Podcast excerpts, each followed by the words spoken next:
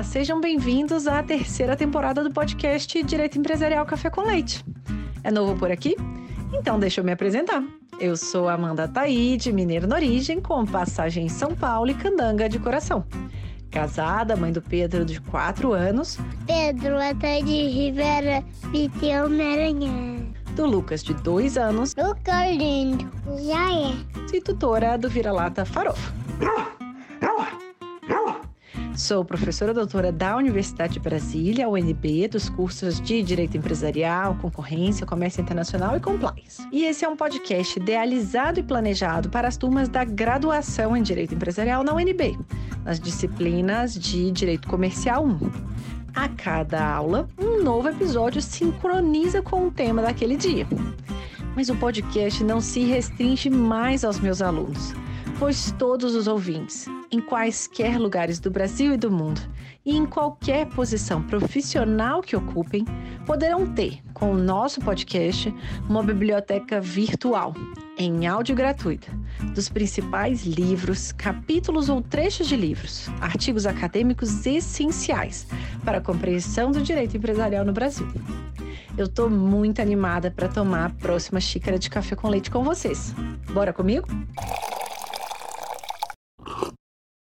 Nossa xícara de café com leite de direito empresarial de hoje vai tratar de um documento muito útil do DREI, que é o Manual de Registro das Sociedades Limitadas no Brasil. E para a gente entender um pouquinho melhor desse tema, melhor que ele não existe, é o professor André Santa Cruz, e o professor André Santa Cruz é, professor, é procurador federal, bacharel e mestre em Direito Processual Civil pela Universidade Federal de Pernambuco, doutor em Direito Empresarial pela PUC São Paulo e professor de Direito Empresarial no IESP, em Brasília. É atualmente diretor do DREI, o Departamento Nacional de Registro Empresarial e Integração do Ministério da Economia, além de entrevistador do podcast Direito Empresarial de Segunda. Então já fica a dica de um podcast para o outro podcast. Professor André, muito obrigada por ter aceitado o convite para participar do nosso podcast e por apresentar, de um modo simples, curto e gostoso, esse tema do registro das sociedades limitadas no Brasil. Obrigado, Amanda. Eu que agradeço, é um prazer e uma honra estar participando mais uma vez do seu excelente podcast. Eu sou ouvinte é, do podcast, já tive a, a honra e o prazer de estar aqui outra vez e conte sempre comigo. É sempre muito bom poder conversar sobre direito empresarial e ainda mais para a sua audiência, com uma audiência extremamente qualificada. Obrigado. Muito obrigada. E para a gente começar entendendo, né? A gente vai conversar hoje sobre o Manual de Registro das Sociedades Limitadas, do DREI, e eu queria que você explicasse um pouquinho para a gente qual que é a relevância né, de ter um manual desse, de registro, né? especialmente um manual de registro das sociedades limitadas no Brasil? Vamos lá. É, esses manuais eles são extremamente importantes é, para os profissionais que atuam é, na área, né? porque ali você tem um, um guia, é, digamos assim, para a elaboração dos, dos atos, dos diversos atos que devem ser submetidos a registro. É, isso vai é, é, orientar não apenas os usuários dos serviços públicos é, de registro empresarial, os advogados, contadores, os próprios empreendedores, eventualmente, mas também vai orientar o pessoal das juntas comerciais, que analisa cotidianamente esses atos para deferir ou indeferir ou colocar em exigência, quando for o caso, é, é, é, os atos que são levados a arquivamento nas juntas comerciais. Né? Esses manuais existem há bastante tempo, desde, desde quando o DREI ainda era DNRC, né? o Departamento Nacional de Registro de Comércio.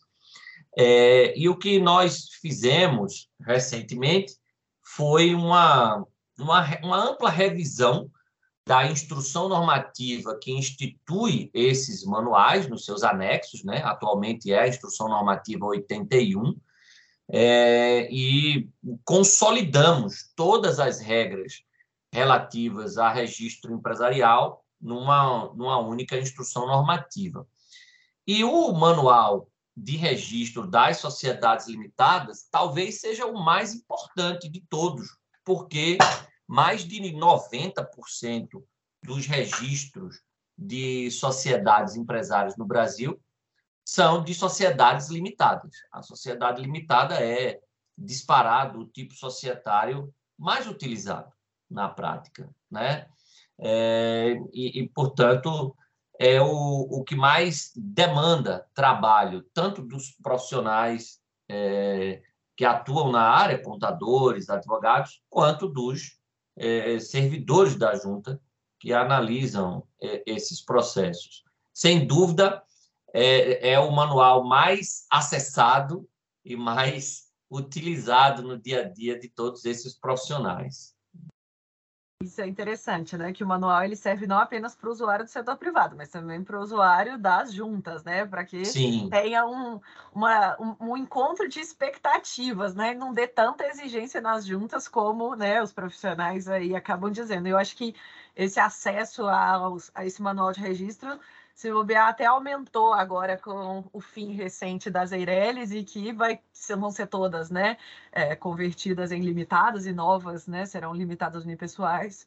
Então, eventualmente, esse manual, que já era tão importante, se torna ainda mais importante né, com é, o fim da, das Eireles. Exatamente. As, todas as, as empresas individuais de responsabilidade limitada foram transformadas em sociedades limitadas, né? sociedades limitadas com um único sócio, as sociedades limitadas unipessoais, como nós chamamos. E então agora o universo de sociedades limitadas aumentou, já era muito grande, agora aumentou ainda mais. Então, o manual de registro das sociedades limitadas passa a ter mais importância ainda.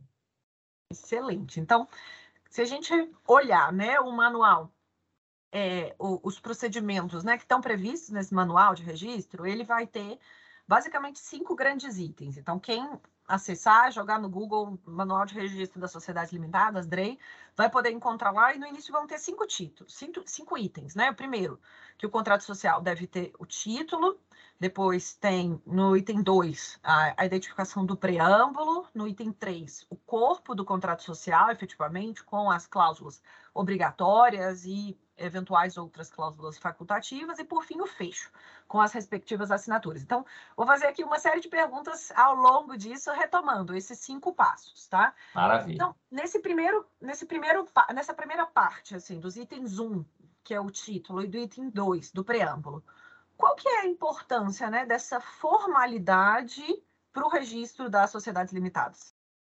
Vamos lá. É, excelente.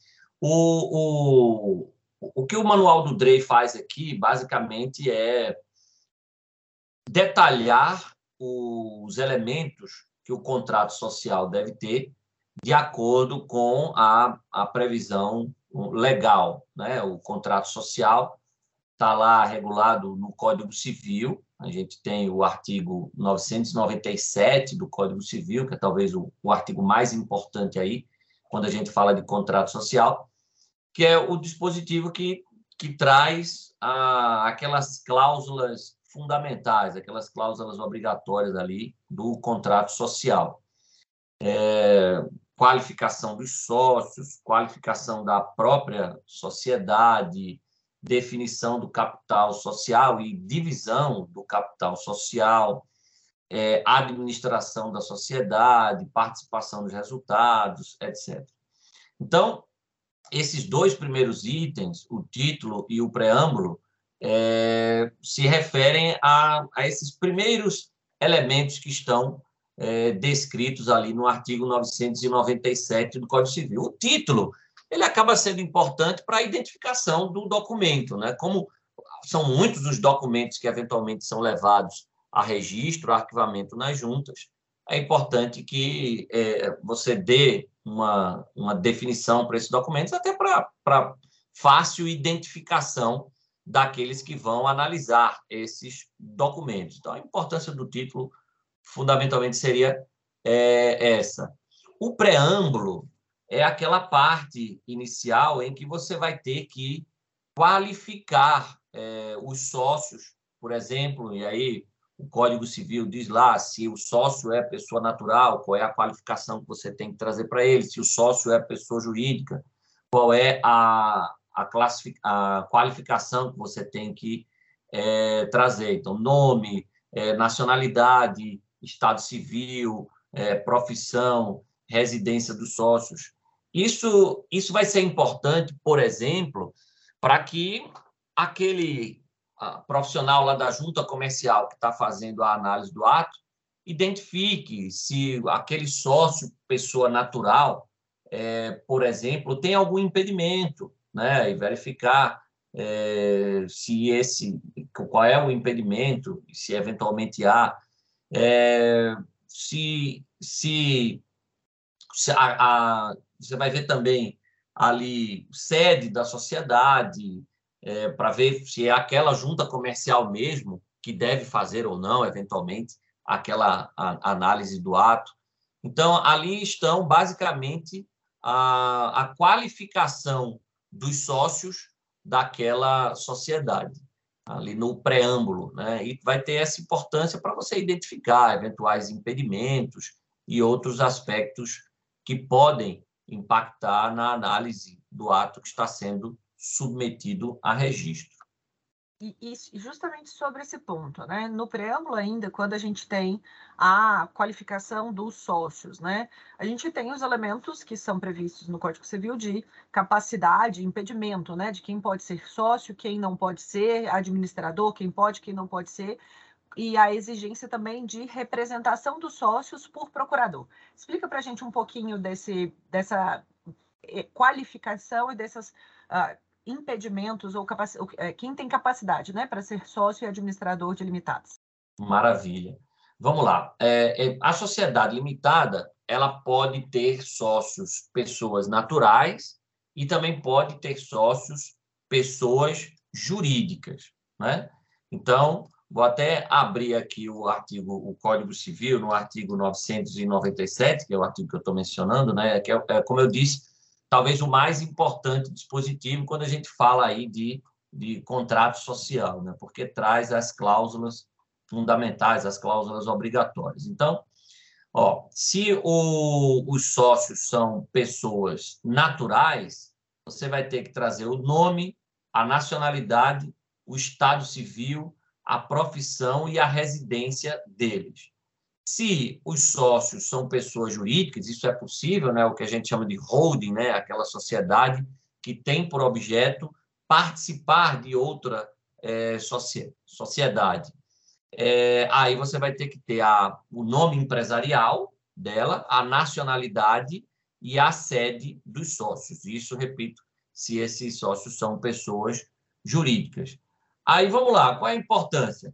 Estado civil, por exemplo o Código Civil diz que você não pode ter é, sócios casados no regime de comunhão universal ou no regime de separação obrigatória.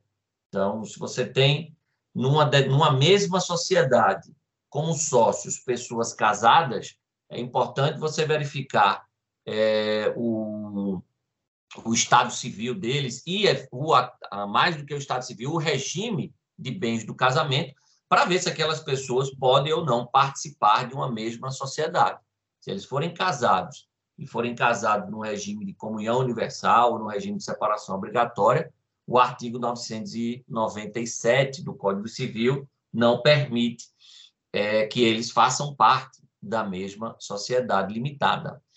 É, profissão às vezes você pode ter um impedimento legal em razão de a pessoa é, ser servidora pública, por exemplo, né? Então, é, essas, essa qualificação vai ser importante para você, como eu disse, eventualmente identificar algum impedimento. No que se refere a administradores, ah, ah outra coisa, ah, ainda nessa, nessa questão de impedimentos, incapazes, né? Incapazes, eles podem ser sócios de uma sociedade, assim como servidores públicos. Eu mencionei os servidores públicos, eles podem ser sócios de uma sociedade. eles não vão poder ter poderes de administração. Eles não vão poder ser administradores da sociedade. Então, se você está ali analisando um contrato social de uma limitada, tem alguém que é servidor público, ele pode até ser sócio. Tá? Isso não é, é, não é proibido, mas ele não vai poder ser administrador da sociedade. É a mesma coisa o incapaz. O incapaz ele não pode ser administrador e o capital nesse caso tem que estar totalmente integralizado e ele não pode e, e, ele não pode não. E ele vai ter também que estar aí representado ou assistido conforme o grau de sua incapacidade. Isso está lá no artigo 974, parágrafo 3 do Código Civil. Né? O sócio incapaz não pode exercer a administração, o capital social deve ser totalmente integralizado e o inciso terceiro desse parágrafo terceiro do artigo 974 diz: o sócio relativamente incapaz deve ser assistido e o absolutamente capaz deve ser representado. Então, essa é a importância de você ter aí no preâmbulo a qualificação dos sócios para você eventualmente verificar algum impedimento ou coisa do tipo. No que se refere a administradores, além de eles não poderem ser é, é, incapazes, além deles não poderem ser impedidos, né, como servidores públicos, por exemplo, como eu mencionei, você também tem que observar o disposto no parágrafo 1 do artigo 1011 do Código Civil. Não podem ser administradores, além das pessoas impedidas por lei especial, que é o, o exemplo dos servidores públicos que eu mencionei, é, os condenados à pena que vede, ainda que temporariamente, o acesso a cargos públicos, condenados por crime falimentar, por crime de prevaricação, e aqui vai, ele cita uma série de de, outro, de outros crimes que impedem ah, o exercício da administração por parte da pessoa condenada. Então, essa vai ser, é, mais uma vez, a importância da qualificação dos sócios aí no preâmbulo, né? basicamente verificar eventuais impedimentos né? a, a, na, naquele ato constitutivo. Isso, isso é interessante, que até me, me correlaciona com um tema recente de pesquisa meu, e até dando um spoiler, né? É um dos próximos, o próximo livro, né, que vai ser publicado, é um livro que eu escrevi e coordenei, e que a gente analisa o artigo 38 da lei do CAD, que é o artigo que prevê as penas, né, não pecuniárias por é, infração à ordem econômica. E uma das penas é justamente, né, quando atribuída à pessoa física, o impedimento a, a, a, exercer atividade de comércio. E a gente tentou justamente interpretar o que, que era, né? qual era a extensão dessa pena. E a gente foi perceber que, na verdade, essa pena, ela, na verdade, ela é automática, no sentido da, do 1011, é, mas, por outro lado, então, assim, a pessoa condenada né, pelo CAD, pessoa física, ela não poderia ser administrador, mas, além disso, que o CAD estava fazendo, é, pelo menos no, no caso que a gente conseguiu identificar em que foi feito, foi expedido ofício às juntas para tentar identificar se, a, se aquelas pessoas físicas eram também sócias, então, basicamente, atribuindo à pessoa jurídica né, uma responsabilização, porque, inclusive, no, em termos da sociedade, né, ela não poderia continuar como sócia naquela, naquela sociedade. Então, até é aquela, a gente mencionou o artigo da professora Mariana Pargendler, que é, já foi objeto da conversa aqui no podcast, que era basicamente o que ela chama de view picking, que seria uma desconsideração atributiva aqui, que acabava atribuindo né, uma penalidade que era do sócio quase que a sociedade, na medida em que ele não poderia mais continuar só se teria repercussões ali indiretas também àquela sociedade. Mas ali são primeiras, primeiras reflexões, né, traçadas ali em, em lápis a respeito dessa interpretação, que é uma penalidade que acaba sendo pouco utilizada e tem baixa efetividade, pelo que a gente identificou na pesquisa. Mas é interessante como correlaciona bastante com essa questão que a gente está conversando aqui agora, né, de impedimento para para constar como sócio, como administrador de uma sociedade. E, e para a gente caminhar aqui para o terceiro ponto, né, que consta lá do manual, que é o corpo, efetivamente, do contrato social. Então, a gente tem de, de início aqui uma cláusula obrigatória do nome empresarial. Sim. E aí, vamos lá. O que, qual que é a diferença entre firma e denominação? Essa diferença ela é mais teórica ou ela realmente importa na vida real? Assim? E o que, que teve de modificação recente com o tema na Lei da Melhoria é, do Ambiente de Negócios em 2021? E um outro ponto também. Se você puder explicar aqui para a turma também, para os ouvintes, é, nessa questão de firma e denominação e a diferença do que a gente chama de nome fantasia né, das empresas, por favor. Maravilha. Vamos lá. O, o empresário ele tem diversos elementos de identificação. Né? O empresário, eu falo aqui no sentido geral, empresário individual, sociedade empresária. É, o nome empresarial é um deles, assim como é o nome de fantasia, assim como é a, a marca, e a gente pode, nos dias de hoje, mencionar até outros elementos de identificação, o nome de domínio, né, que é o endereço lá na internet, até mesmo perfis em redes sociais, né, é, principalmente se essas redes sociais são utilizadas é, é, para a identificação do empresário e para a exploração comercial da, da sua atividade e tal. O nome empresarial é aquela expressão que é registrada na junta comercial e que vai identificar o empresário como sujeito de direitos. É o nome que ele vai utilizar nos seus documentos, na hora que ele for assinar um contrato, por exemplo. Né? É, é a expressão que identifica o empresário como sujeito de direitos. Existem essas duas espécies de nome empresarial, que você bem mencionou, a firma e a denominação.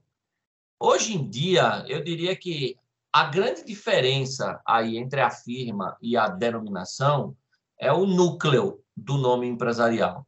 Enquanto na firma o núcleo será um nome civil, né, se for firma individual, será o nome civil do próprio empresário individual. Se for uma sociedade empresária, será o nome civil de um sócio ou de alguns sócios né, daquela sociedade. Já na denominação, o núcleo pode ser uma expressão linguística qualquer. Então, você pode utilizar na formação do, do nome empresarial da espécie denominação uma expressão linguística qualquer, uma expressão de fantasia, né? É, essa é hoje, basicamente, a grande diferença. Até bem pouco tempo atrás, a gente tinha uma segunda diferença entre firma e denominação, que era a seguinte: na firma era facultativa a indicação da atividade, a indicação lá do, do objeto é, social enquanto na denominação essa identificação era obrigatória, né? Havia dispositivos do Código Civil, um deles até ainda existe, né? Por um, uma falha lá na, na elaboração da lei que alterou, esqueceram de mudar isso também, mas enfim, havia dispositivos no Código Civil que deixavam claro a que a denominação deveria ser designativa do objeto social. No entanto, embora o Código Civil dissesse isso, a lei de registro empresarial, que é a lei 8934 de 1994, ela sempre disse que a indicação do objeto é, no nome empresarial é uma faculdade. Isso está lá num dos incisos do artigo 35 da lei 8934. Salvo engano, é o inciso terceiro, mas para a gente não dá a informação errada, deixa eu confirmar aqui, é exatamente o inciso terceiro, né? Diz lá, não podem ser arquivados os atos constitutivos de empresas mercantis que, além das cláusulas exigidas em lei, não designarem o respectivo capital e a declaração do seu objeto, cuja indicação no nome empresarial é facultativa. E veja que aqui a lei usa a expressão nome empresarial, gênero, não fala firma nem denominação.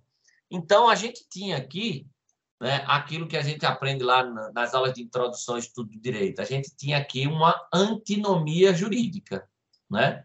Uma lei dizendo uma coisa, outra lei dizendo outra coisa, e duas leis vigentes. E aí, diante de antinomias, a gente tem que usar aqueles critérios de solução, né? Ou a lei mais nova derroga a lei mais velha, a lei hierarquicamente superior derroga a hierarquicamente inferior, ou a lei especial derroga a lei geral, é, a gente teria que aplicar um desses critérios aqui. E o DREI fez isso na Instrução Normativa 81. Diante dessa antinomia jurídica, o DREI, por aplicação do critério de lei especial derroga a lei geral, entendeu que deveria prevalecer a regra da lei de registro empresarial, que é a lei específica aqui, né? E, e aí o DREI já tinha entendido que tanto na firma quanto na denominação, a indicação do objeto social é uma faculdade. Né? E para evitar uma maior insegurança jurídica quanto a isso, porque as regras do Código Civil continuavam lá, a Lei 14.195, né, de 2021, que você bem mencionou, ela foi lá alterar o Código Civil é, para tanto, é, mudando lá o artigo 1160 e o 1161, que tratavam da denominação da comandita por ações da, da sociedade anônima, dizendo que a denominação deveria ser designativa do objeto social. É, no entanto, essa lei gerou toda aquela polêmica por causa dos vetos. Eu expliquei melhor isso no nosso outro podcast. Né? Já no fica outro... a dica para voltar para o podcast para ver é, a história completa, né? No outro podcast eu expliquei toda essa polêmica aí. Mas aí a coisa foi resolvida depois, definitivamente, pela medida provisória 1085, né, que reafirmou a alteração do Código Civil nesse sentido, desses dispositivos que eu mencionei, 1160 e 1161. É, e essa MP 1085 ela foi aprovada no Congresso Nacional semana passada. Né? A gente está gravando o um podcast hoje, semana passada ela foi aprovada, então deve ser. É, devemos ter em breve um número é, para essa lei, e aí o Código Civil foi alterado nos artigos 1160 e 1161. Agora, eles não mais exigem que a denominação seja designativa do objeto social. Infelizmente, esqueceram de alterar o parágrafo 2 do artigo 1158, que é o parágrafo que é, que é o dispositivo que trata da denominação, da, na verdade, do nome empresarial da sociedade limitada. Né? A limitada pode adotar firma ou denominação, e o parágrafo 2 do 1158 diz que quando ela a, adotar a denominação, tem que indicar o objeto social. Então, continuamos a ter uma antinomia aí. Mas continua valendo a interpretação que o DRE já tinha dado na IN 81, né? Mesmo com esse dispositivo do Código Civil dizendo isso, prevalece a regra especial da lei de registro. Então, a indicação do objeto social é facultativa no nome empresarial, seja ele firma ou denominação. É, então, é, essa é basicamente a diferença entre firma e denominação, o núcleo, porque aquela outra diferença, que era a, a, a facultatividade ou a obrigatoriedade de indicação do objeto, não existe mais. Né? Tanto na firma quanto na denominação, a, é, a, a indicação do objeto é uma faculdade por causa lá do inciso terceiro do artigo 35 da Lei 8934 de 1994. A Lei 14.195 ainda trouxe uma, uma, uma regra interessante é, sobre nome empresarial, que foi a possibilidade de uso do CNPJ como nome empresarial. Isso foi uma medida de simplificação, de desburocratização. Eu acho que eu já tinha comentado também no, no nosso outro podcast. É, foi uma medida de simplificação, porque quando a, você opta, você coloca lá no contrato social, a, a sociedade opta pelo uso do CNPJ como nome empresarial, você elimina uma das etapas né, de análise do registro empresarial, que é a consulta prévia de nome empresarial. Porque se você optou pelo CNPJ, não tem nem que fazer consulta prévia, porque todo CNPJ é diferente um do outro, então você elimina essa etapa, é uma forma de você acelerar o processo. Né? Foi uma regra que nós colocamos lá para simplificar e desburocratizar o procedimento de abertura de empresas. Então, essa foi outra, outra mudança.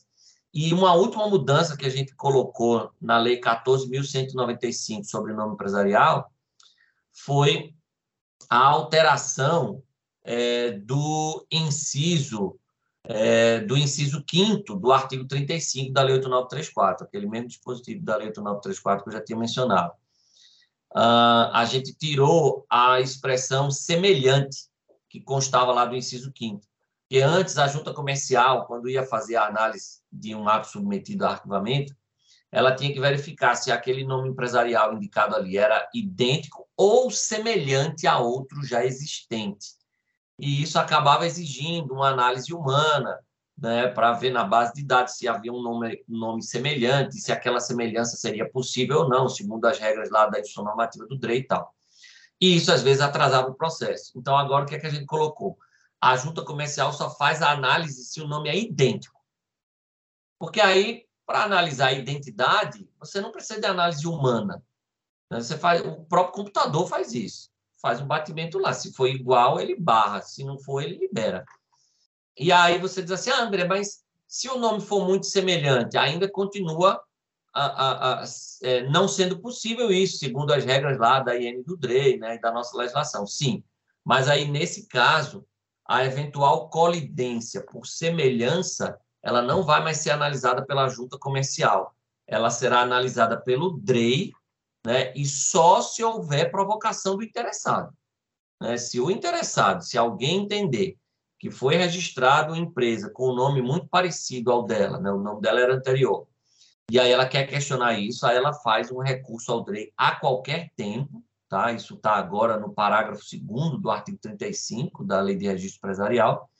Então, ela faz um recurso ao DREI a qualquer tempo, e aí o DREI vai fazer é, essa verificação de colidência por semelhança.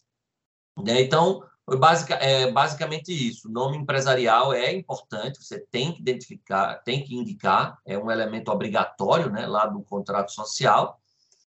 A depender do tipo societário, pode ser firma ou denominação. A gente está falando aqui de sociedade limitada nesse bate-papo, então, na limitada, você pode adotar tanto firma quanto denominação. A diferença entre a firma e denominação hoje, basicamente, é essa: é o núcleo, né? É, porque quanto à indicação do objeto social, ela é facultativa, seja da espécie firma, seja da espécie denominação. Maravilha. Então deu para entender muito bem essa questão do nome empresarial e ainda agora sobre as cláusulas, uh, ainda sobre as cláusulas obrigatórias, no item 3 do manual. Sim. Então, quando a gente vai falar de capital da sociedade, né, que é necessário ter essa identificação, expressa em moeda corrente, da cota de cada sócio, a forma e o prazo da integralização do capital social. Então, quais que são aí balizas para definição de um capital social? É uma pergunta que sempre, falo, né, sempre fazem na graduação. Não, mas não existe nenhuma regra de capital mínimo, capital máximo, não é possível. Eu posso colocar um real, eu posso colocar um milhão, não tem definição. É, como que se dá a diferenciação das cotas né, do capital social em valor desigual ou em valor igual? E além disso, né, existe um valor mínimo das cotas? Como que se dá a integralização do capital social na forma de bens, em cotas de outras sociedades, com prestação de serviços. E uma questão que também foi pacificada pelo DREI é, recentemente também. Como que existem as... É, se você puder explicar um pouquinho dessa questão de cotas preferenciais aí também em limitadas. Maravilha. Essa, esse último ponto é polêmico, né? mas vamos, vamos enfrentá-lo também. Vamos lá, essa sua pergunta ela gera realmente muita, muitas dúvidas. É, a primeira pergunta sobre o, o capital social, né? o valor do capital social, se, se existe é, é valor mínimo tal, não. Vamos lá. O capital social, tentando defini-lo da forma mais sucinta possível, é o montante que os sócios entregam para a sociedade, né? É, para que a sociedade cumpra o seu objeto social. Né? A sociedade é uma, uma pessoa jurídica é, com fins econômicos, né, e que vai aí ter que desenvolver uma atividade, aquela atividade que os próprios sócios escolheram, que é o seu objeto social. Então, para, para tanto, ela vai precisar de recursos, e esses recursos serão entregues basicamente pelos sócios. É claro que ela pode também buscar recursos por meio de financiamento e tal, etc. Mas, o, digamos assim, os primeiros recursos que uma sociedade vai ter para cumprir o seu objeto social, para exercer sua atividade, vem dos próprios sócios, né? E vem por meio da integralização do que a gente chama de capital social. Então, esse é aquele montante que os sócios vão entregar para a sociedade. Em princípio, o capital social deve guardar uma pertinência com o objeto social, tá, Amanda? Isso é inegável. É, você tem que ter uma, uma congruência, digamos assim, entre o capital e o objeto. Se é uma sociedade que vai explorar uma atividade industrial, que obviamente demanda altos investimentos, não faz muito sentido que a sociedade tenha um capital ali irrisório, né? Então, há, pelo menos em tese, um, uma necessidade de congruência, de pertinência entre o capital e o objeto. É, embora não exista na nossa legislação uma exigência de capital mínimo. A gente tinha essa exigência na Eireli. A Eireli ela tinha uma exigência de capital mínimo, né, de 100 salários mínimos.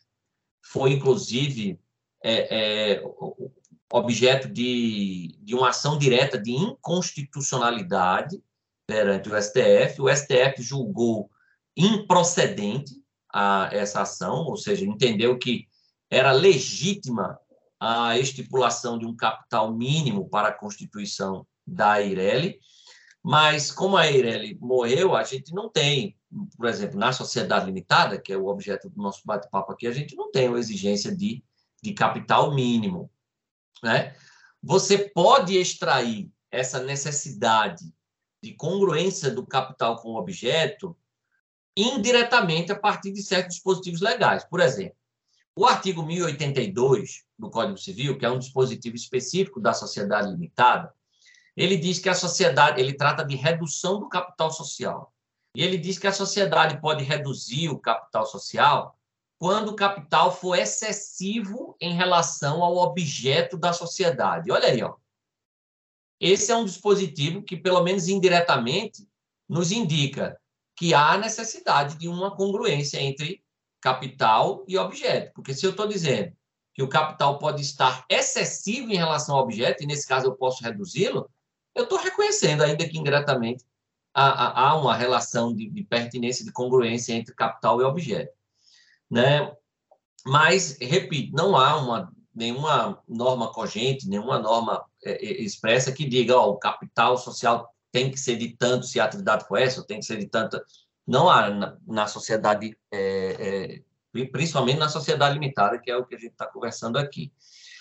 Há quem defenda, e esse é um tema muito legal, viu? Até eventualmente aí para um outro podcast seu, talvez com um especialista, há, há quem chegue a defender que o fenômeno da subcapitalização, que seria o quê? Você ter um capital é, incongruente com o objeto, um capital é, é, é menor do que deveria ser, considerado seu objeto social. Há quem, quem defenda que a subcapitalização seria algo errado né, e que poderia até ser usada como argumento para uma eventual desconsideração da personalidade jurídica e tal. Esse, esse é um tema bem interessante de discutir, tá? É, a gente não tem é, pelo menos eu não conheço trabalhos assim, é, é, mais, tenho analisado essa questão mais a fundo, é, nem julgados que tenham analisado. É, eu cheguei a orientar um TCC de uma, de uma aluna minha há muitos anos sobre esse assunto. Na época, ela fez uma, uma, uma vasta pesquisa aí no STJ, em outros tribunais, e praticamente não encontrou precedentes. Claro que esse trabalho já faz alguns anos, né? então pode ser que a situação tenha mudado lá para cá. Mas é, precedentes, analisando essa questão. Mas isso é algo interessante, né? a necessidade de o capital social guardar uma, uma congruência com o objeto. Então, esse é o, é o primeiro ponto, né? Acho que foi a, a, a primeira pergunta. Não há uma, uma, uma norma legal determinando isso, embora a gente possa inferir isso indiretamente a partir de outros dispositivos, e aí dá, dá pano para manga aí, dá, dá, tem material para muito, muito debate interessante. É, e aí, as cotas. Né? O capital social é, da sociedade limitada é dividido em cotas. E o artigo 1055 do Código Civil é um artigo também específico das sociedades limitadas, ele diz que você pode dividir o capital em cotas iguais ou desiguais. Não é obrigado a dividir o capital em cotas iguais. Uh, o ideal mesmo é que você divida o capital. Aí eu estou falando mais em, em, termos práticos, tá? E é mais uma opinião também minha. O ideal é que você divida o capital social em cotas iguais e, se possível, fracionando aí o, ao máximo o capital social, porque isso vai facilitar no futuro para efeito de transferência, sabe? Porque como a cota é indivisível em relação à sociedade, isso está dito no artigo 1056, aqueles que fazem, por exemplo, um capital social de 100 mil reais, aí faz duas cotas de 50 mil. Uma para um sócio e outra para outro sócio. Se amanhã um sócio quiser vender parte do seu, do seu da, da, sua, da sua participação, como é que ele vai fazer isso? Porque a cota é indivisível. Né? É, aí você vai ter que estabelecer aí um condomínio de cotas, que não é algo legal. Né? O professor Sérgio Campinho fala que o condomínio é a mãe de todas as rixas. Então, ele mesmo é um, salvo engano, no ótimo livro dele, que ele fala que é melhor você dividir as, o capital em cotas iguais e, se possível, fracionar ao máximo, porque isso facilita depois para o efeito de transferência e tal. Né? Mas é, o Código Civil diz no artigo 1055 que o capital pode ser dividido em cotas iguais ou desiguais. Aí vai depender de como os, os sócios vão, vão querer fazê-lo é, no contrato social. É, que mais? Ah, acho que você perguntou também sobre integralização. Essa é outra ótima pergunta. A integralização é, do capital, ela pode ser feita em dinheiro ou em bens suscetíveis de avaliação pecuniária. E aí pode ser bem corpóreo ou bem incorpóreo, é, pode ser bem móvel ou bem imóvel, né? E aqui com algumas observações é, importantes. Primeiro, na sociedade limitada, não se admite a integralização em serviços, tá? Isso está no parágrafo 2 do artigo 1055. Né? Não se admite a integralização em serviços na sociedade limitada. Então, isso faz com que ah, o inciso é, o inciso 5 do artigo 997 do Código Civil, né, que é o artigo lá do contrato social, não se aplica à sociedade limitada. Por quê? Porque esse inciso 5 ele diz que o contrato social vai ter que dizer as prestações a que se, abri, a, a que se obriga o sócio, cuja contribuição consiste em serviço. Ora, como na limitada não é admitida a contribuição em serviços, por expressa determinação do parágrafo 2 do artigo 55, esse inciso 5 do artigo 997 não se aplica à sociedade limitada. É, outra coisa, quando a, você integraliza capital com bem imóvel, na, com bens, na verdade, de uma forma geral, na sociedade limitada, você não precisa ter aquele laudo de avaliação com votação em Assembleia Geral como existe na sociedade anônima, né? Na sociedade anônima, quando você integraliza em bens, você tem que ter isso, artigo 8 da lei das SA. Na limitada, não. Os próprios sócios vão fazer a estimativa lá, na avaliação do bem. Agora, para que os sócios façam uma avaliação correta, o que é que o Código Civil diz? No parágrafo 1 do artigo 1055 pela exata estimação de bens conferidos ao capital social, respondem solidariamente todos os sócios, até o prazo de cinco anos da data do registro da sociedade. É, uma, é, uma, é um nudge aqui, né? um incentivo, falando assim, ó, vocês vão, vocês que vão avaliar o bem que está sendo dado por aquele sócio. Agora saiba, né? se se vocês avaliarem bem muito baixo ou muito alto, vocês são solidariamente responsáveis por essa estimativa, né? por, é, pela estimação que vocês deram aos bens. Isso faz com que os outros sócios forcem é, com que aquela é, é avaliação seja o mais próximo possível da realidade. Né? Foi uma forma de o legislador fazer isso. Outra coisa, ainda sobre integralização em bens, o que é que eu poderia destacar aqui? Ah, se você integraliza com bens imóveis, que é que você vai fazer? Você vai descrever o bem ali, né? É, você vai descrever o imóvel, é, dando a área do imóvel, a titulação dele, o número de matrícula dele no registro imobiliário. É isso que você vai ter que colocar no ato constitutivo lá quando você integraliza com bem imóvel. Vai dar o valor, você vai descrever o bem, tal.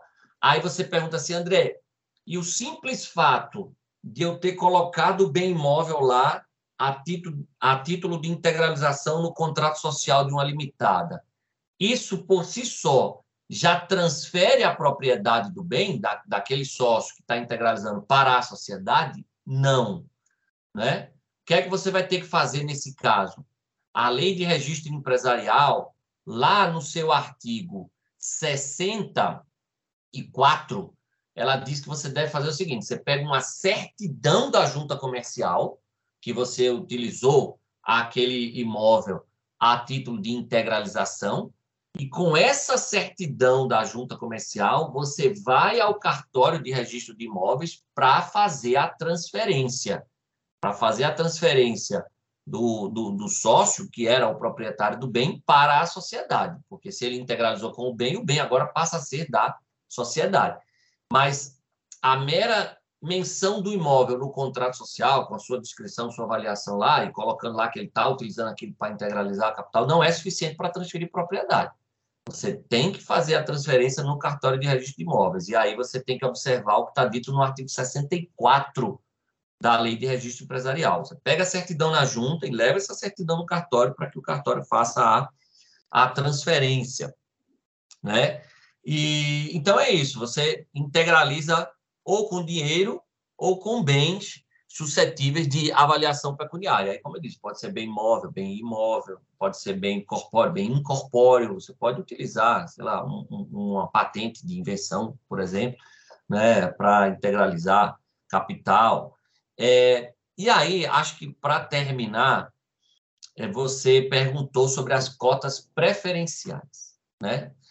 Esse é um assunto bem polêmico, porque é o seguinte: Antes do Código Civil, pelo regramento é, antigo das sociedades limitadas, a, era comum você ter é, essas cotas preferenciais, né, porque você aplicava é, supletivamente as regras da sociedade anônima, a lei das SA tem lá a figura das ações preferenciais, né, são aquelas ações que conferem uma preferência ou vantagem de natureza econômica ou política, normalmente com uma contrapartida no direito de voto, né? Ou ela não confere direito de voto, ela confere esse direito com restrição. E aí você fazia cotas preferenciais na sociedade limitada, né? Nesses mesmos moldes, concedendo algum direito, algum, alguma vantagem ou privilégio de natureza econômica ou política, com uma contrapartida no exercício do direito de voto. Só que quando o Código Civil veio e revogou a antiga lei das limitadas, que era, na verdade, um decreto lá do início do século passado, é, e estabeleceu um novo regramento legal para as sociedades limitadas, muitos passaram a dizer que não era mais possível a instituição de cotas preferenciais nas sociedades limitadas. Por quê? Porque como as cotas preferenciais elas vinham com a contrapartida é, é, no direito de voto, né, no exercício do direito de voto, Muitos disseram o seguinte: olha, o Código Civil, quando ele trata lá dos quóruns de instalação e de deliberação de reuniões e assembleias, ele não usa a expressão capital votante, ele usa a expressão capital social. Então, isso significa que a gente não pode ter cotas sem direito de voto, não é? E isso, portanto, eliminaria a possibilidade de cotas preferenciais. Esse era o, o argumento. O DNRC, que é o antigo DREI, né, seguiu essa linha de interpretação. E nas instruções normativas mais antigas lá do DNRC, você vai encontrar, Amanda, é, é, nos manuais de registro, no, no, manual de registro da sociedade limitada, na verdade, que é o que a gente está falando aqui, você for pegar os manuais antigos, é, eles tinham uma regra lá que não que não era permitida a, a previsão de cota preferencial em sociedade limitada.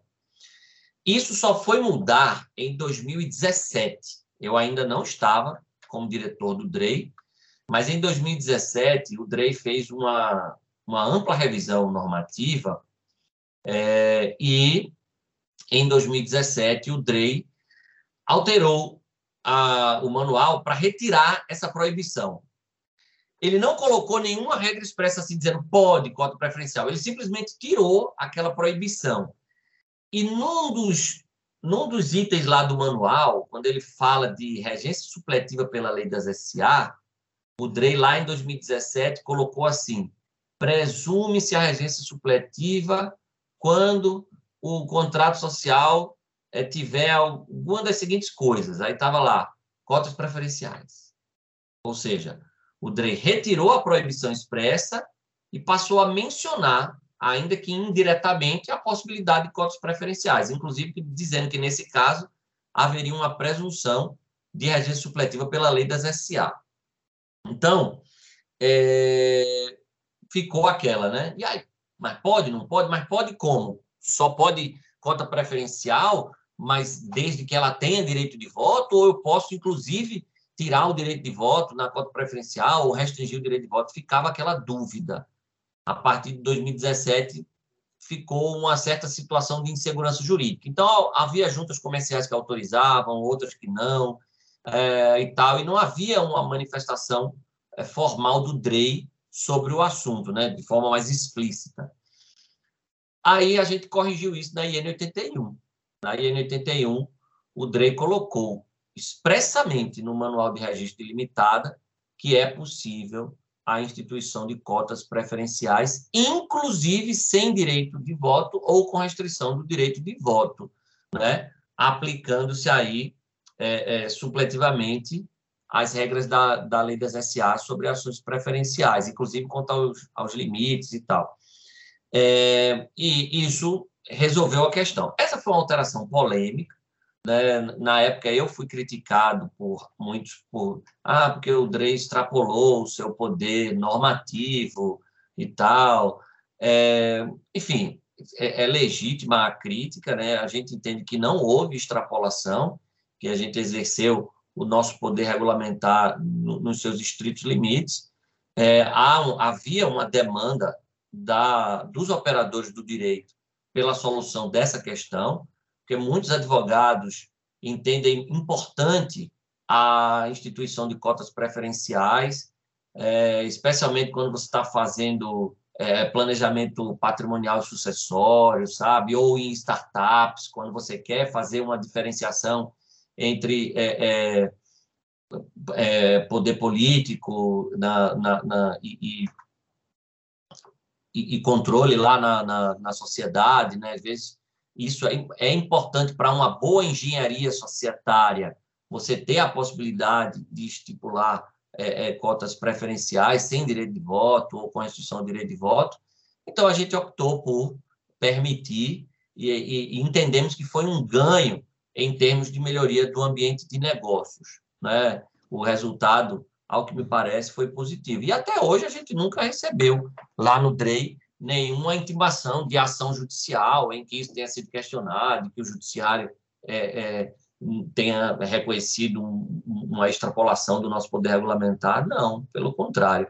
O, isso tem sido muito usado na prática, né? muitos colegas advogados me dizem que usam constantemente, e, e, e assim, até agradecem, né? dizem que melhorou muito a vida deles, porque você passa a ter uma possibilidade maior de engenharias societárias mais sofisticadas em determinados tipos de negócios. Né? E, e, Enfim, acho que falei demais, mas é isso. Não, falou não. Na verdade, é uma, até uma pergunta continuando essa sobre cotas preferenciais, que para ver, ver se você já refletiu sobre isso, se tem, você acha que também é uma, uma próxima fronteira.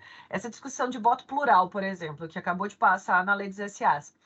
É, se a gente tem a possibilidade, se a gente tem uma aplicação subsidiária da lei, de, da lei das SAs na limitada, e se a gente já tem a possibilidade agora incorporada de cotas preferenciais, justamente por meio dessa interpretação, por meio da aplicação subsidiária, seria possível argumentar? E aqui é uma pergunta é, abstrata. Abs, é, assim, na, na tese para justamente fomentar pesquisas e para saber sua opinião. Você acha que é possível a gente ter um argumento? Eventualmente, assim, talvez demore um tempo para isso vir a ser manualizado, né, no, pelo próprio Drey, por exemplo. Mas de voto plural na limitada também, tal qual foi autorizado agora para as SAs? Olha, eu, eu acho que esse argumento é absolutamente válido, principalmente diante dos incisos 5 e 8 do artigo 3 da Lei da Liberdade Econômica, né, que reforçaram muito a autonomia privada nos contratos é, empresariais.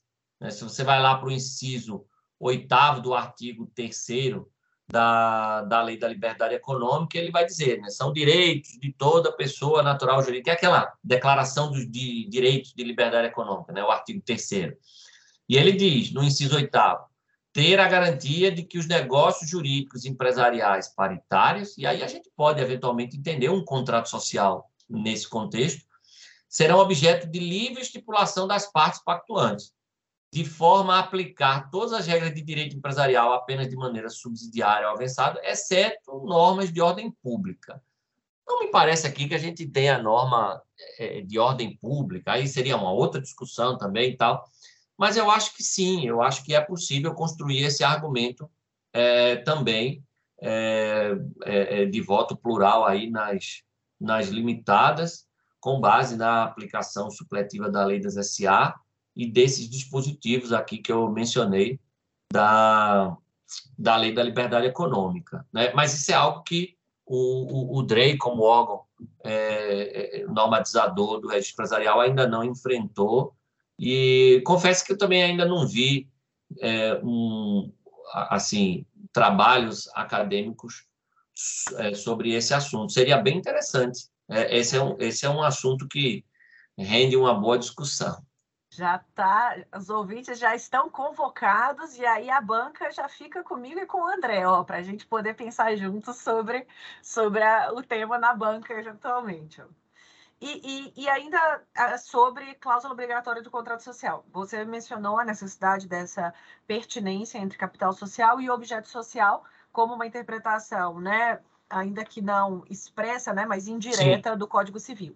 Então, sobre o, contra... o objeto social, para a gente entender, qual que é a relevância dessa redação do objeto social? Quais que são as consequências, né, de a gente ter uma redação de objeto social muito restrito ou muito ampla? Ah, muito bom. É, o objeto social, no final das contas, ele vai definir ali a atividade que será exercida é, é, pela, pela sociedade, né? E, portanto, é, é muito importante que o objeto social reflita de forma fidedigna as atividades que a sociedade vai efetivamente desenvolver, né?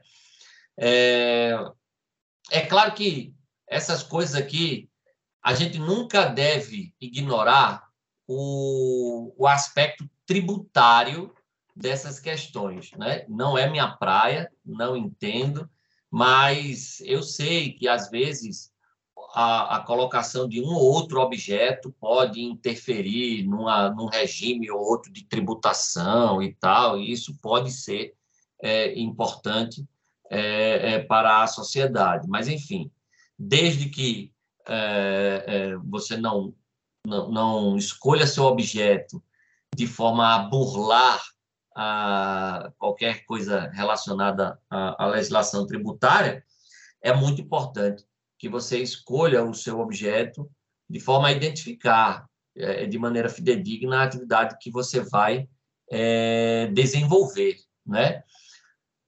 Tentar dar um exemplo assim prático de que reflete essa importância é a, a questão dos atos ultravires, né?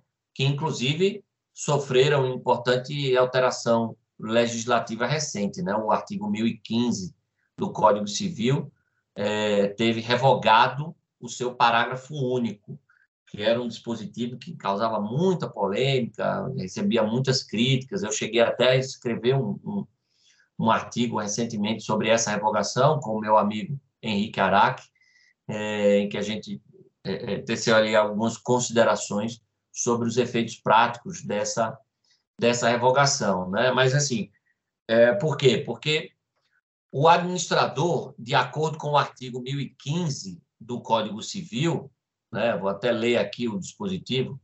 O artigo 1015, o CAPT, que esse se manteve, né? Diz: no silêncio do contrato, os administradores podem praticar todos os atos pertinentes à gestão da sociedade, e não constituindo objeto social, a oneração à venda de bens imóveis depende do que a maioria dos sócios decidir, né? É, ou seja, há um, uma, como é que eu posso dizer? O artigo 1015, ele atribui aos administradores um poder geral de administração que, de certa forma, guarda pertinência com o objeto social, porque ele diz assim, no silêncio do contrato, os administradores podem praticar todos os atos pertinentes à gestão da sociedade. Eu poderia interpretar aqui como atos pertinentes ao objeto social, né? que dizem respeito ao objeto social. Né? Se o administrador é, extrapola é, a, as suas funções, né? ele pratica lá os chamados atos ultravires, e isso vai ter consequências práticas relevantes, mesmo após a revogação do parágrafo único do artigo 1015 do Código Civil. Né? Então, é, essa é a importância. Definir corretamente o objeto social é, é, é muito relevante sob o, o, ponto de vista prático.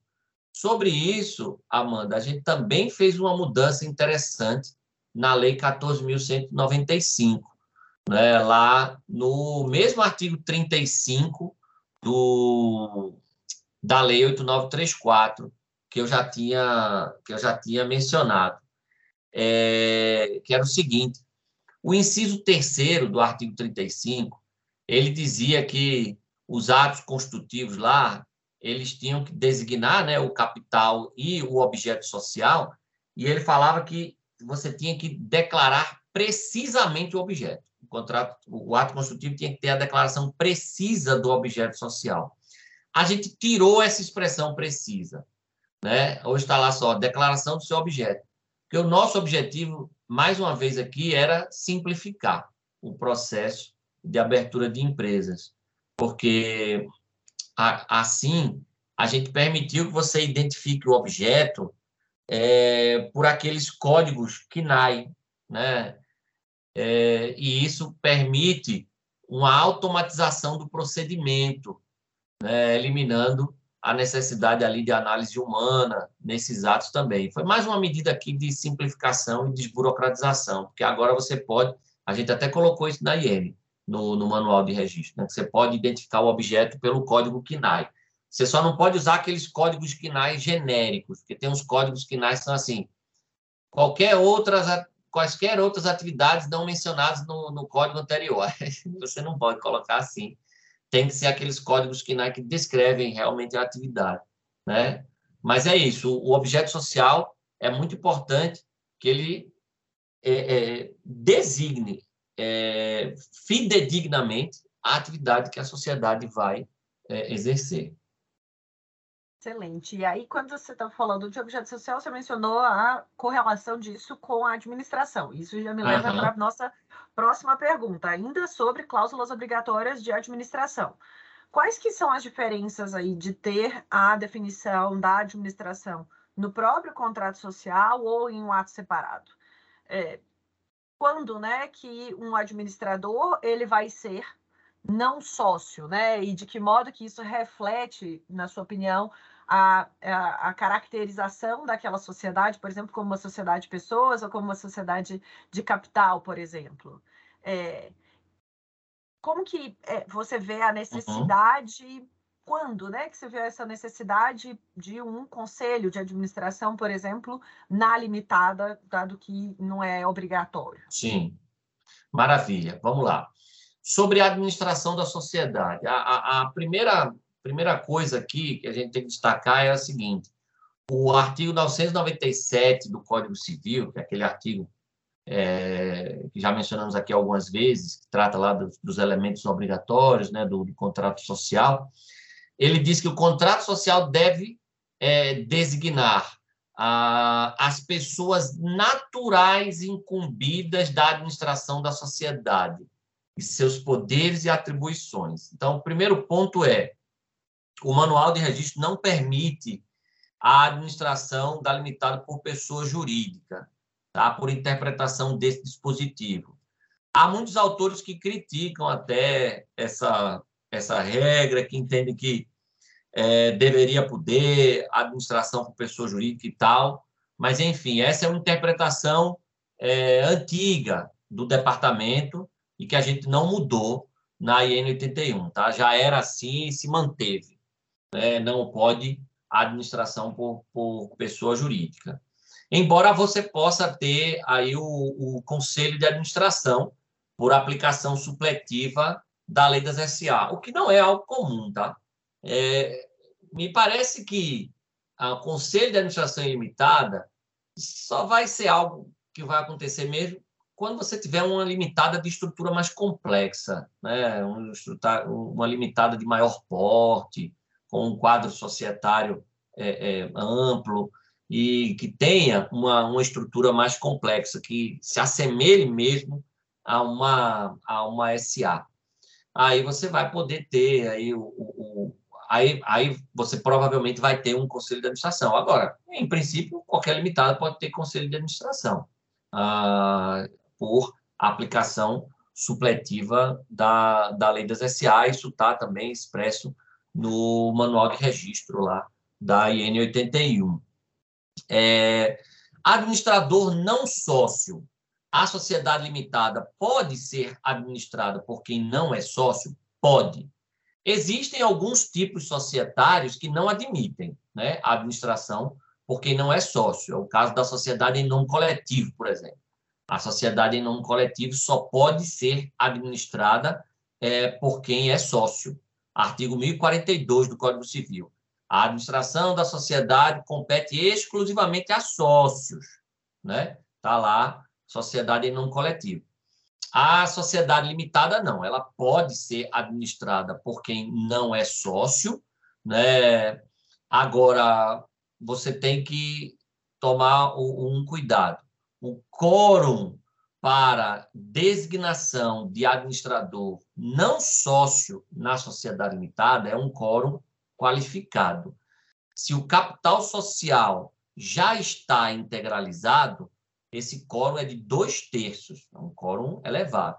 E se o capital social ainda não está integralizado, né, uh, o que é possível, porque, como você tinha mencionado numa pergunta anterior, a integralização pode ser feita a prazo, né? Enquanto o capital não estiver integralizado, a designação de administrador não sócio na limitada, ela depende de votação unânime, né? De quórum de unanimidade.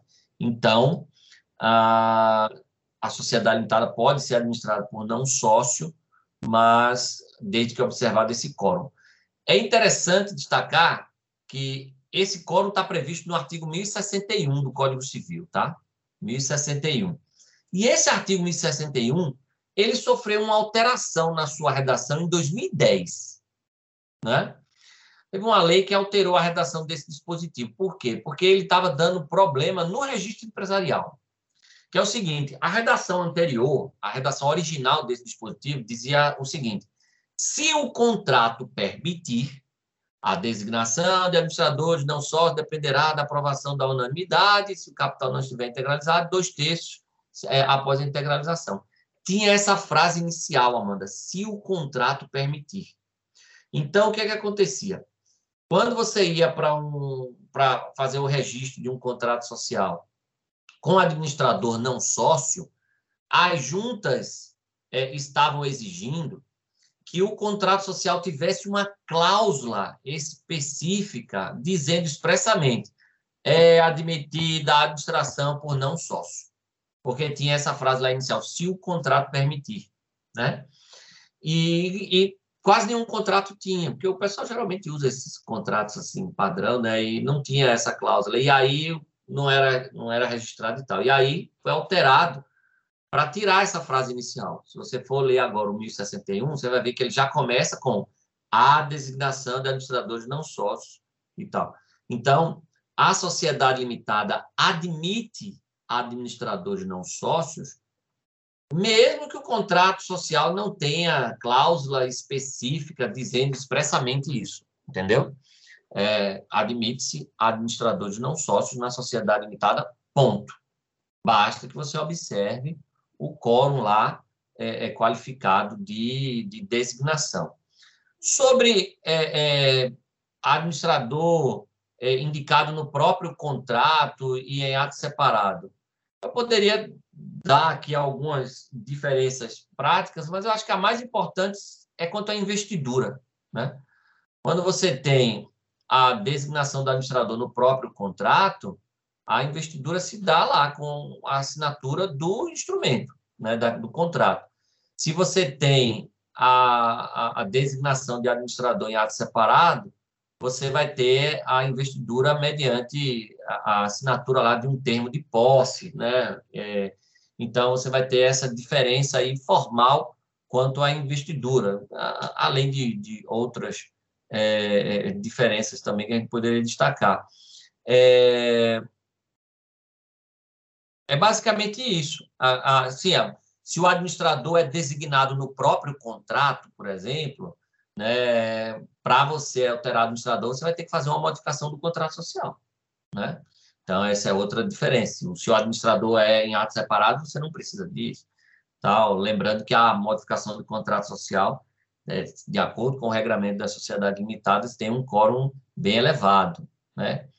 Artigo 1076, lá, inciso primeiro. Então, é, é, é, basicamente, é basicamente isso. Então, vai depender muito da, da estrutura né, da sociedade limitada, se é uma limitada mais complexa ou não.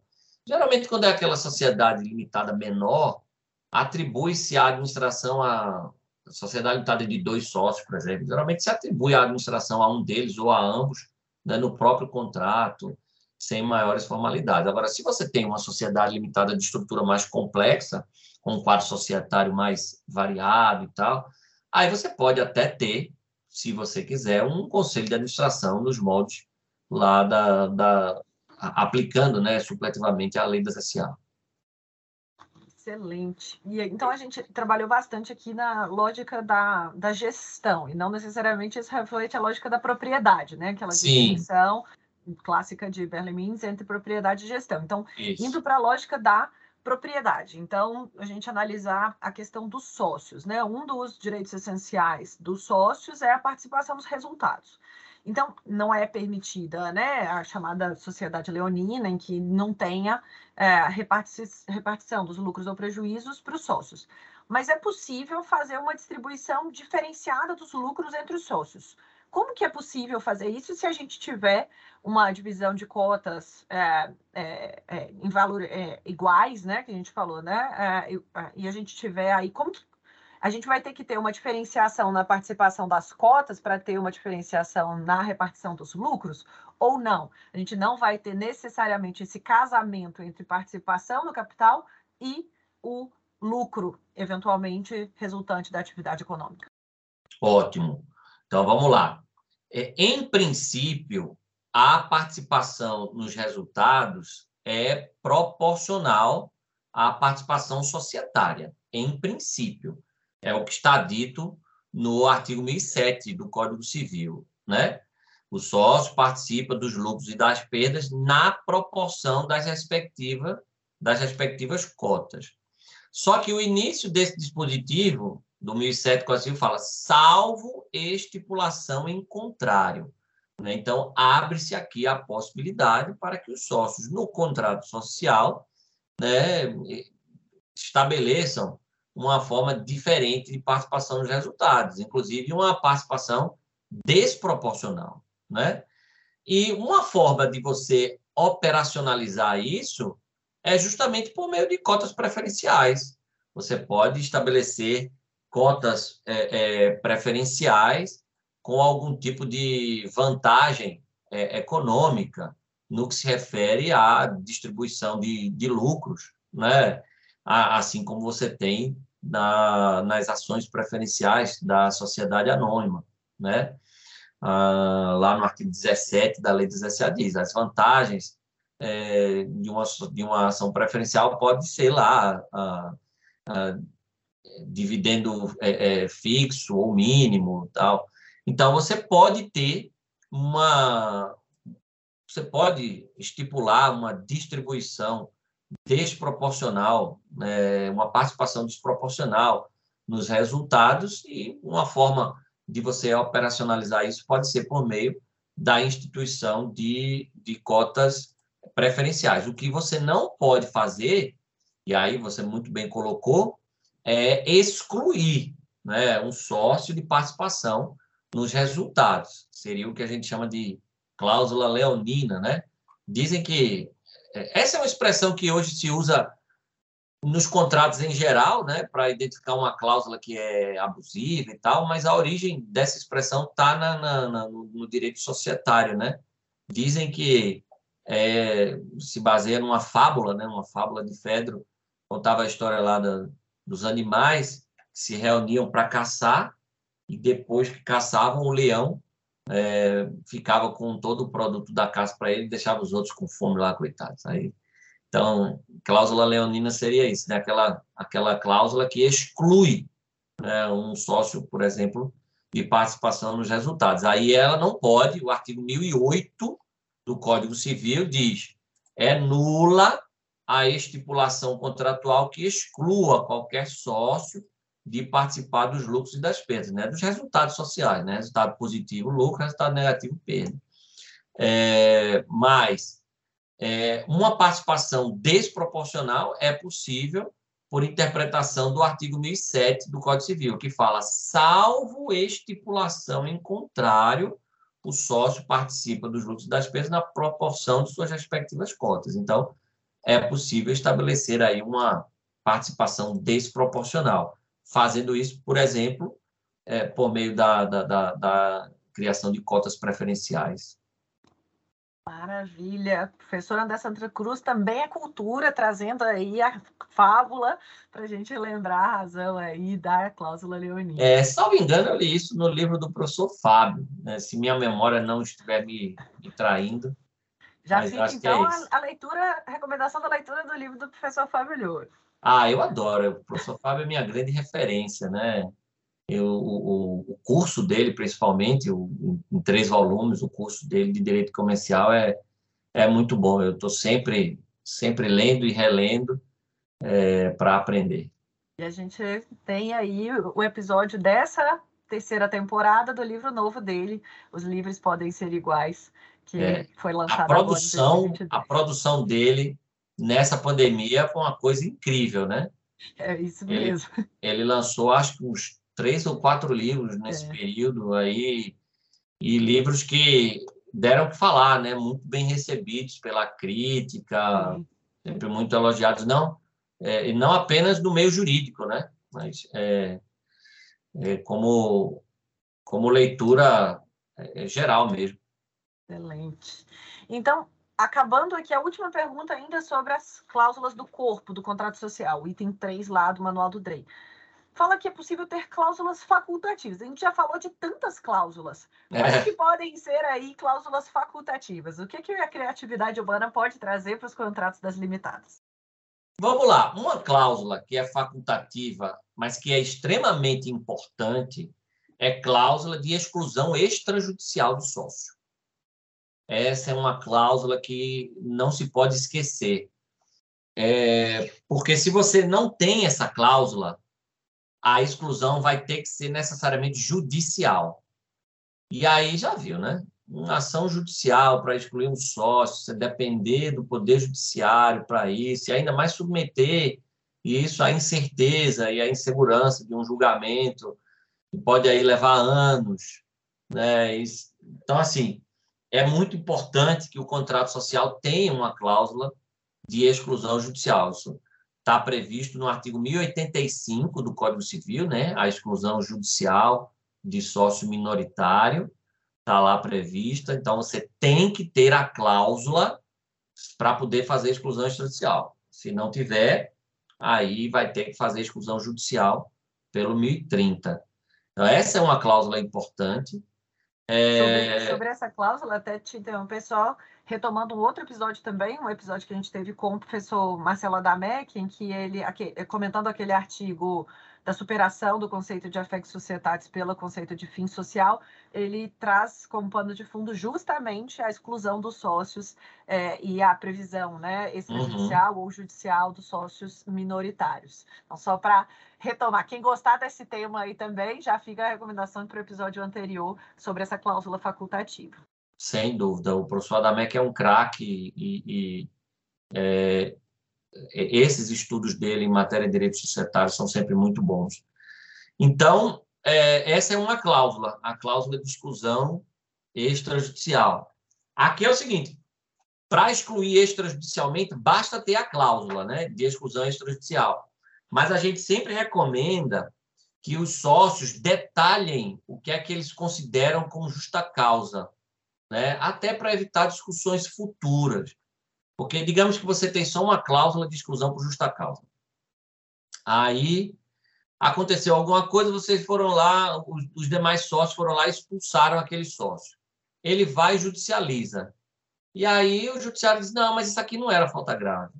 Né? Se você tinha colocado no contrato social, considera falta grave, isso, isso, isso, já fica bem mais difícil de ele judicializar isso depois para discutir, né? Porque aí ele, ele próprio concordou com aquilo na hora de, então, é importante ter essa cláusula de exclusão extrajudicial e ainda mais especificar é, o que é que se considera falta grave e tal. Outra cláusula facultativa importantíssima é sobre direito de retirada do sócio. Na verdade, sobre direito de retirada só não, sobre, sobre todas as hipóteses de dissolução parcial da sociedade limitada, né? Direito de retirada, morte de sócio e, é, e exclusão de sócio.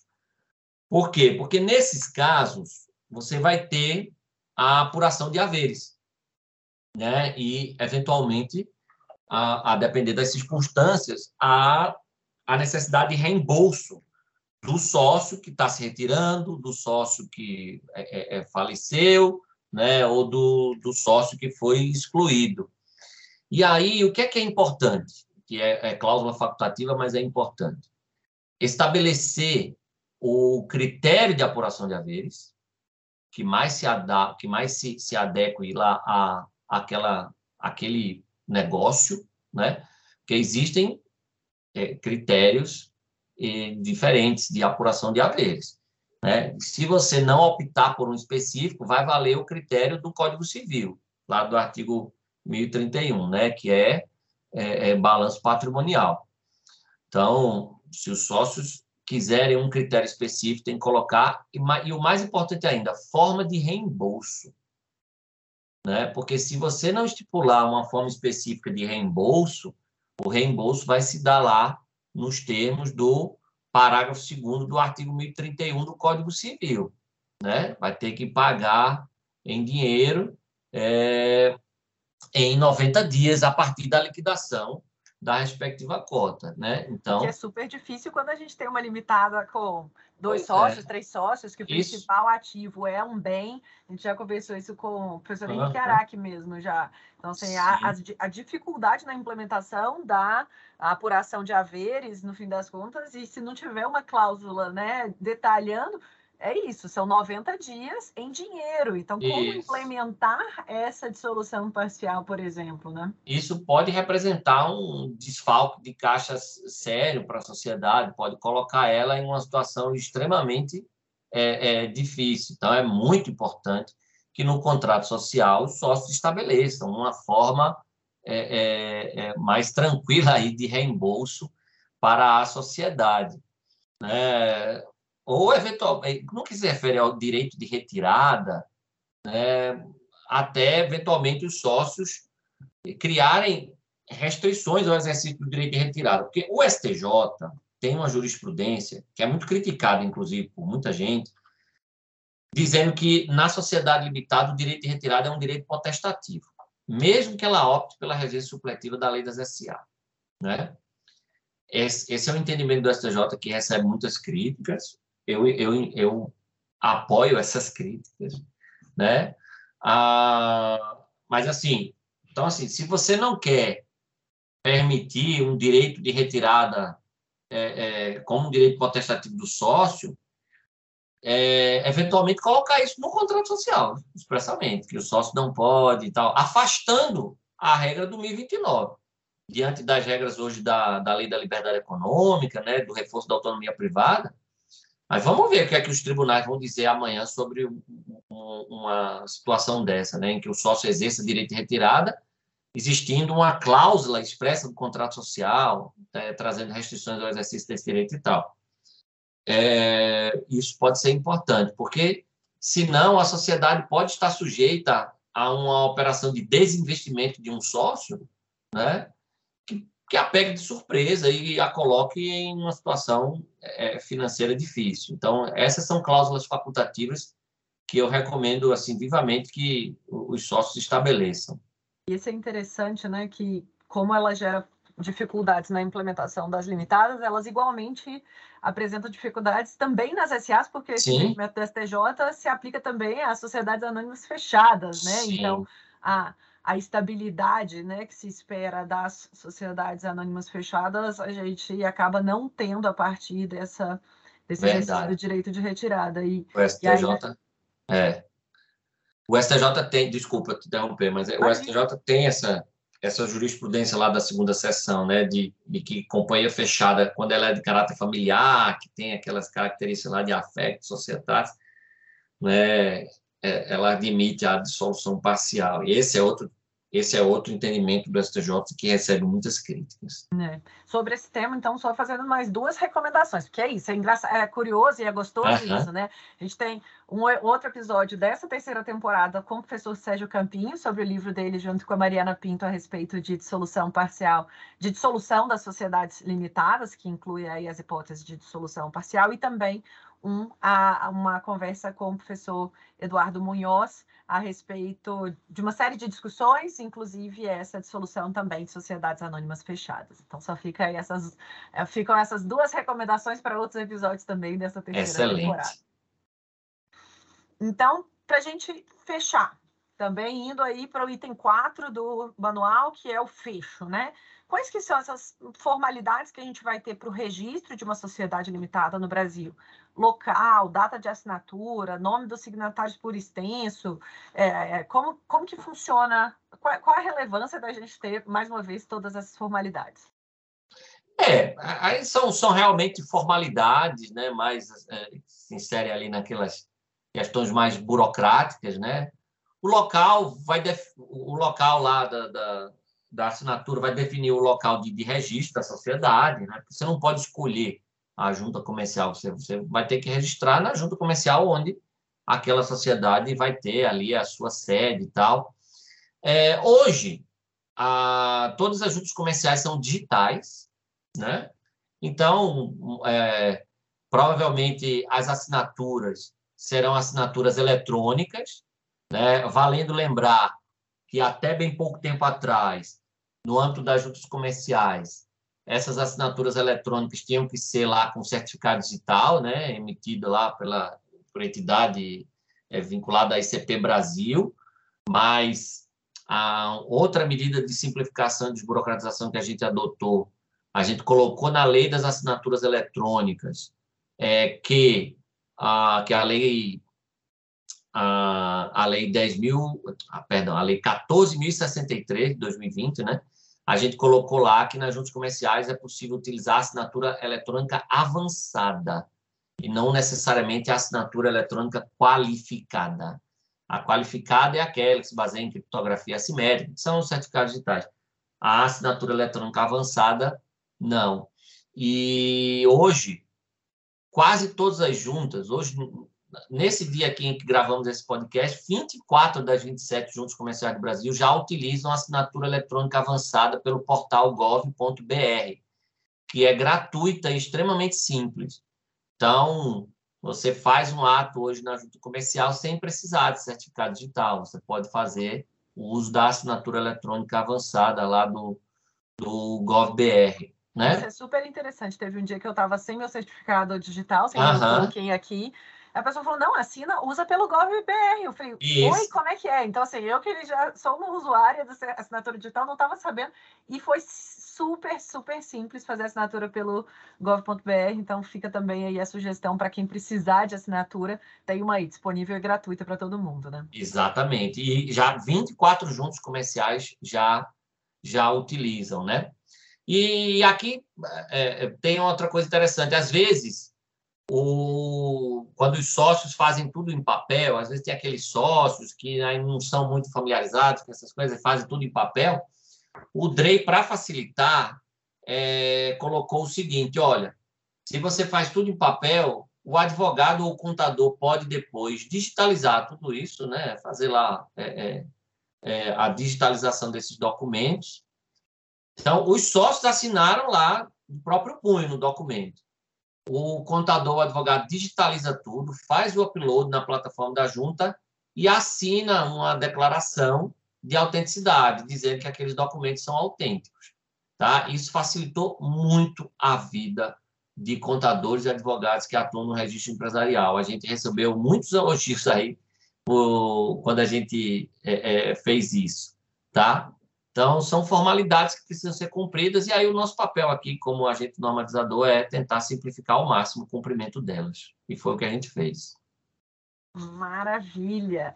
E agora que a gente já teve essa aula sobre registro de limitadas, caminhando para o final da nossa conversa, nessa terceira temporada, eu queria aqui, é, se puder compartilhar alguma situação ou algumas situações da sua trajetória em que o que foi inicialmente idealizado não saiu conforme planejado, mas que aquela situação imprevista ou não desejada inicialmente foi importante para a sua trajetória, para você estar tá onde você está hoje, para te moldar para ser quem você quer e como que isso pode né, servir como inspiração, alento é, para os nossos ouvintes, para os alunos da graduação, de pós-graduação, para outros profissionais.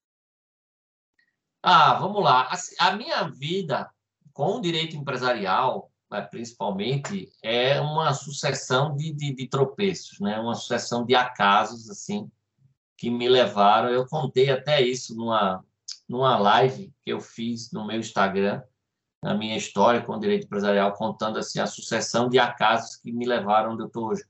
Mas eu acho que o mais importante de todos e recente foi justamente minha ida para o DREI. Né? Eu estava, é, era final de 2018, é, meu filho, meu primeiro filho, estava para nascer, ele é do início de fevereiro, então estava ali em dezembro de 2018, já bem perto dele nascer, menos de dois meses para ele nascer, um mês e meio ali. É, então eu estava decidido que eu é, é não ia. Eu estava fazendo. A, eu era procurador da Junta Comercial do Distrito Federal, estava fazendo a transição da junta da União para o DF, né, porque a junta do Distrito Federal era a única junta que era federal, ela era órgão da União. E aí saiu uma medida provisória no final de 2018, é, a União é, transferindo a junta comercial do Distrito Federal para o governo do Distrito Federal. E aí a junta do Distrito Federal passou a ser, como todas as outras, um órgão local. É, então, a gente estava concluindo essa transição. Então, eu provavelmente deixaria de ser procurador da junta, porque eu estava lá na condição de procurador federal, né? Como a junta era órgão da União, a Advocacia Geral da União é que fazia. Então, eu tinha sido designado. Eu provavelmente sairia e eu estava decidido a, a não assumir nenhum cargo, ficar de boa, tranquilo, é, num lugar que me permitisse dar mais atenção aí ao meu filho, que, que nasceria ali em, em um mês, um mês e meio, quando eu recebi o convite do então secretário especial de desburocratização, desburocratização Paulo Ebel, para ser diretor do DRE. Isso ainda era o período de transição, né? É, isso era dezembro de 2018. Uh, não tinha havido ainda a transição de governo. Estava naquele período de transição e eu fui chamado. Aí conversei aqui em casa e era um desafio muito grande, algo que ia me permitir trabalhar com a minha matéria, que é o direito empresarial, fazer coisas é, nas quais eu acredito, né, que é uma, uma uma política mais liberal, digamos assim, de diminuição da, da intervenção do Estado na vida do empreendedor, né, implantar medidas de, de simplificação, desburocratização, aquilo me empolgou. E aí eu assumi o desafio. E, e isso mudou minha vida completamente, né? Completamente. Deu uma, uma guinada na minha vida de uma forma como eu jamais poderia imaginar. Então foi algo, foi mais um tropeço que eu dei no direito empresarial assim e que foi muito bom, que o resultado acabou sendo muito positivo, né? A partir daí eu parei de, de, de ficar fazendo plano, principalmente de longo prazo, porque a minha vida ela é sempre muito decidida no acaso, né? Então, é, eu acho que eu poderia citar essa aí. É, abrace a, as oportunidades que o acaso lhe dá, ainda que essas oportunidades é, lhe direcionem para um caminho totalmente diferente do que você estava planejando, né? Às vezes é importante abandonar certos planos que estavam muito bem feitinhos para abraçar uma, uma, uma, uma opção que surge assim do acaso e que pode trazer coisas muito boas. Excelente. Foi isso que eu fiz. Excelente. E a última pergunta clássica, quem que você gostaria de ouvir aqui numa próxima vez? Alguém que já veio, que você gostaria que trouxesse algum artigo, livro diferente? Alguém que não veio ainda, que merece é, ter a voz reproduzida aqui no podcast? Algum clássico? Quem que você gostaria que a gente entrevistasse? Olha, eu estava pronto é, para indicar o livro do professor Campinho e da Mariana, mas você falou que já gravou com eles, porque. Já gravei com eles, dei é spoiler aqui. É um livro maravilhoso é, é, que eles lançaram recentemente. Então, eu vou, eu vou te indicar um, um professor que deu aula no meu curso, é, meu curso online de Direito Empresarial, por sinal, se eu puder fazer um jabá aqui, Passa vai ter vai, é claro. Nova, vai ter nova turma no final de, de junho, eu não sei quando vai ao ar a nossa conversa. É, desculpe se eu estou estragando aqui. Sem problema nenhum. Vai ao ar em julho, mas aí o pessoal pode começar é, a seguir. Quando isso. tiver nova turma, já é. fica atento para poder não, isso. não Final perder de junho eu estou lançando aí nova turma. E o, o, teve um professor que deu uma aula é, para os alunos do meu curso, que é o, você, não sei se você conhece, é o Arnaldo Rizardo Filho, né? filho do, do grande professor Arnaldo Rizardo, e ele tem um livro sobre redes contratuais, sabe? E que eu acho que é um assunto que está bem é, em voga atualmente, né? principalmente no âmbito do direito empresarial uh, as redes contratuais são uma tendência e eu acho que pode render um bate-papo aí legal para vocês. Ele deu uma aula muito bacana lá no meu curso. Excelente. A gente tem uma aula no semestre da UNB justamente sobre empresa, mercado e a chamada terceira via, né? Justamente uhum. marcada por essas redes contratuais, os contratos híbridos. A gente é, é, tem uma aula justamente sobre isso, então já vai ficar anotado para a quarta temporada para a gente entrevistar o professor Arnaldo Risado Filho. Maravilha. E com isso, então, a gente conclui o nosso bate-papo. Super, super obrigada. Foi uma aula muitíssimo completa. Se a, a, os episódios anteriores você já participou, já eram aqui um, alguns dos recordes aqui de audiência do episódio da, do podcast. Tenho certeza que esse vai ser também, porque ele é muito completo, muito didático sobre todos os pontos, né? Que os usuários, os alunos, os profissionais vão ter que é, analisar ou se atentar quando dá do registro de uma limitada. Muitíssimo obrigada. Ótima sorte também no podcast de é, Direito Empresarial de segunda. Já fica mais uma vez o Jabá e também para o curso de Direito Empresarial do professor André. Obrigado, Amanda. Sempre um prazer e uma honra estar aqui com você no seu podcast. Parabéns pelo seu trabalho aí de divulgação do, do direito empresarial. Obrigada. Até a próxima. Valeu, até.